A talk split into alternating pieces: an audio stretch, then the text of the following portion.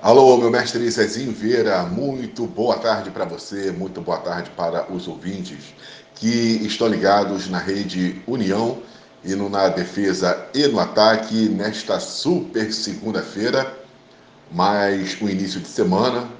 Então, para todo mundo, uma ótima semana, uma semana cheia de muitas bênçãos, muita vitória para todo mundo, no clima, no pique, para cima sempre, em alta astral. Meu mestre Zezinho Vieira, a gente vai começar falando é, aqui no Na Defesa e no Ataque sobre a convocação da seleção brasileira, mas também falando sobre o Campeonato Brasileiro, que foi um final de semana muito bom para os times do Rio.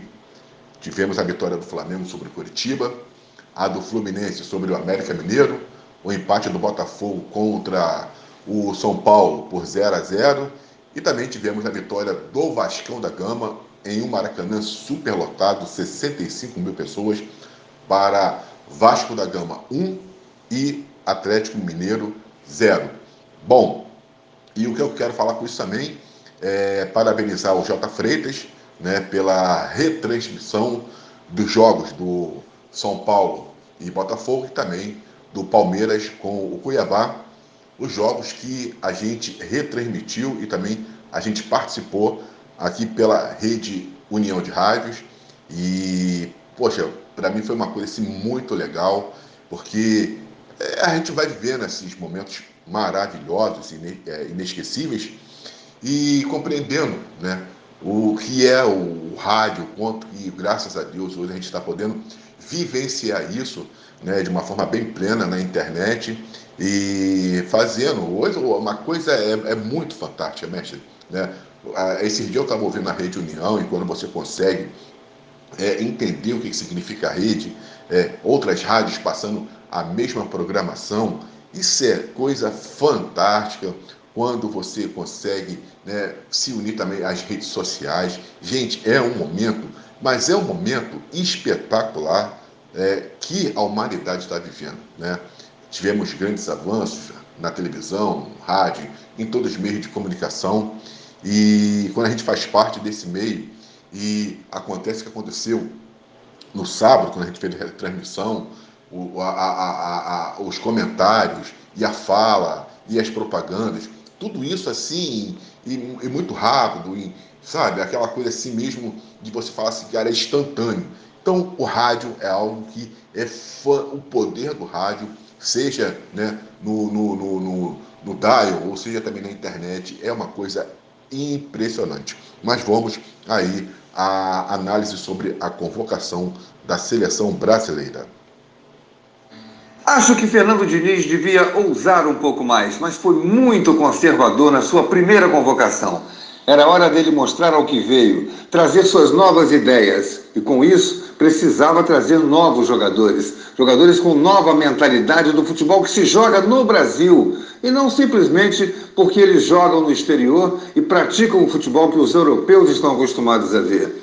Mas Fernando Diniz parece ter ficado preso a essa mística de convocação de jogadores consagrados na Europa.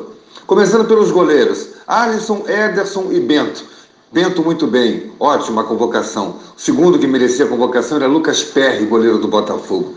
Para que Alisson e Ederson de novo? Goleiros que já passaram pela seleção, já jogaram Copa do Mundo. Talvez o Ederson ainda possa acrescentar alguma coisa, mas Alisson, mas o que a gente vai ver do Alisson na seleção? Os defensores, laterais, Renan Lodge e Caio Henrique. O, o Diniz é apaixonado pelo Caio Henrique desde os tempos de Fluminense. Tudo bem, mas Renan Lodge já passou diversas vezes pela seleção e nada acrescentou. Ayrton Lucas do Flamengo, ao contrário, merecia uma nova oportunidade. Apesar dele no Flamengo ser titular ou reserva algumas vezes, mas isso é problema do treinador. Ele é um jogador que merece continuidade, não só no Flamengo, como na seleção. E para a lateral direita, Wanderson e Danilo. Danilo, de novo. Aquele Danilo um dos responsáveis pela nossa eliminação, acrescentar o que a seleção brasileira pensando no futuro para jogar contra a Bolívia e contra o Peru nessa primeira leva de jogos.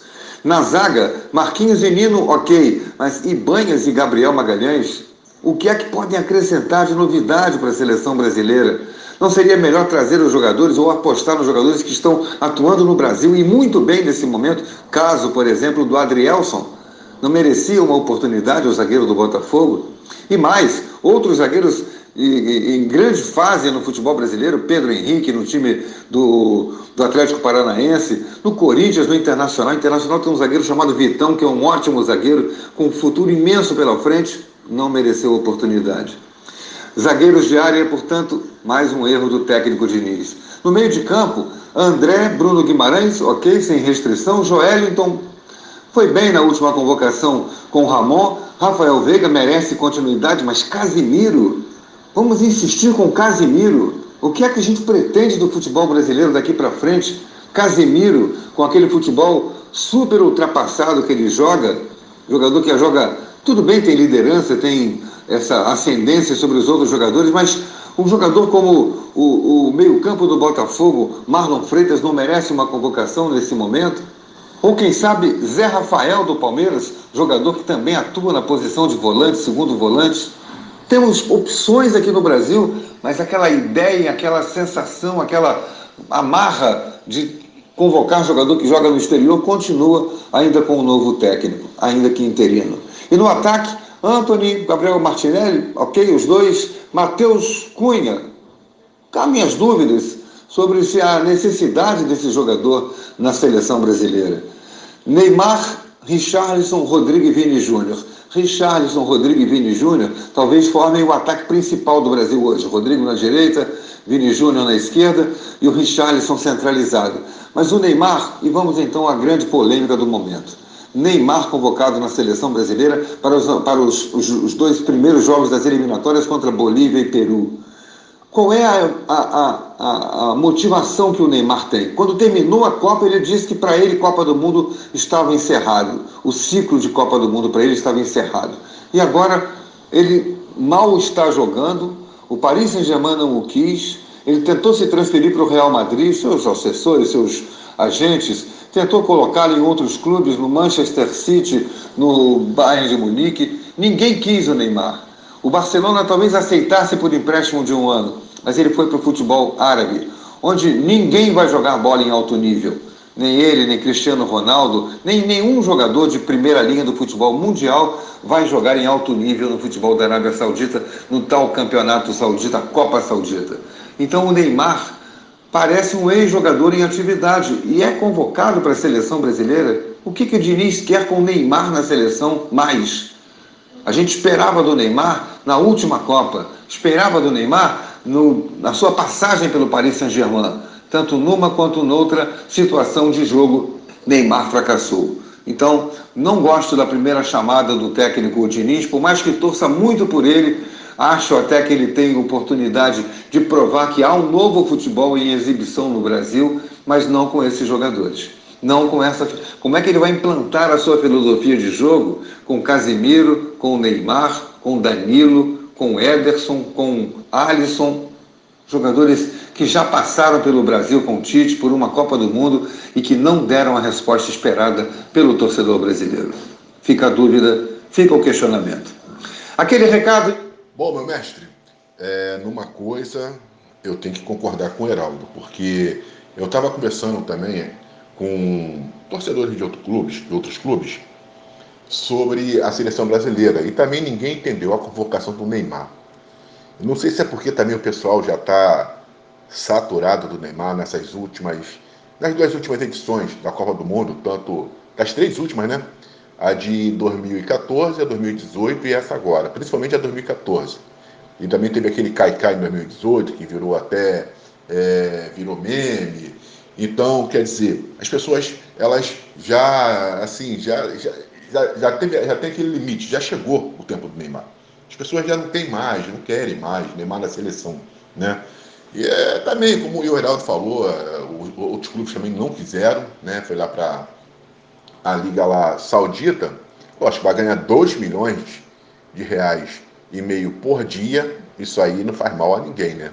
Mas eu também concordo com ele. Achei a convocação do Neymar, achei essa convocação da seleção, para mim, muito, sei lá, eu também não, não gostei. Achei que ele não teve personalidade, deveria. Também não sei se é porque ele tem essa coisa de ser o técnico interino e aí vai fazer um trabalho e daqui a um ano o Ancelotti chega aí para tomar conta, aí vai, vai implementar um outro trabalho. São essas coisas novas que nós estamos vivendo que vem fazendo, né, é, deixando a, a, tanto parte da imprensa também como os torcedores perplexos. Para você ter uma ideia, meu mestre, a gente estava conversando e veio, surgiu até um assunto né, com os próprios torcedores do Flamengo sobre o Flamengo virar SAF, que está essa, essa, esse comentário, veio uma informação circulando de que o Flamengo po, é, pode virar SAF. E também ninguém está entendendo o Flamengo SAF, né? Vem aí por causa da Fly Emirates, todas essas é que está querendo fazer aí a SAF do Flamengo. Então, quer dizer, são esses tipos de, de, de, de comportamentos que às vezes, às vezes você coloca né, é, é, em xeque a credibilidade do esporte e do futebol.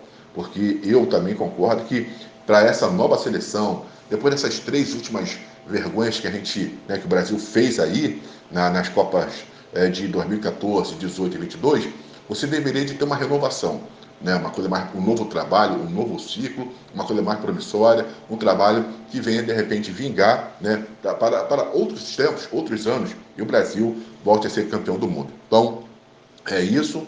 É, vamos também aguardar os próximos jogos, mas e, e, e vamos ver o que, que vai acontecer. Fernando Diniz né, teve um jogo ontem contra o América Mineiro no Maracanã, é, foi muito bem o Fluminense, é, ganhou com tranquilidade, né? E está aí fazendo esse, esse, esse, trabalho tanto na seleção quanto na, na, no Fluminense. Então, a gente vai ter que compreender também um pouco a mente do, do, treinador, né?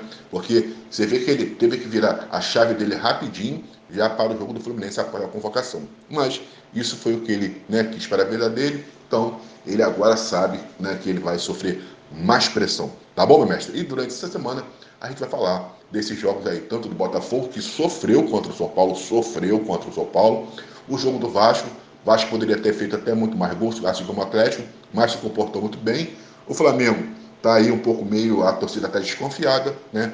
E o Fluminense fez a sua parte, tá bom, meu mestre? Aqui do Rio de Janeiro para a Rede União, e o Na Defesa e no Ataque. E começando muito bem e feliz da vida a semana, é, essa, essa coisa do rádio maravilhosa. Aqui fala Valdir Carvalho. E a gente se vê amanhã, meu mestre, dentro do radar da notícia. Até lá e um forte abraço, meu mestre.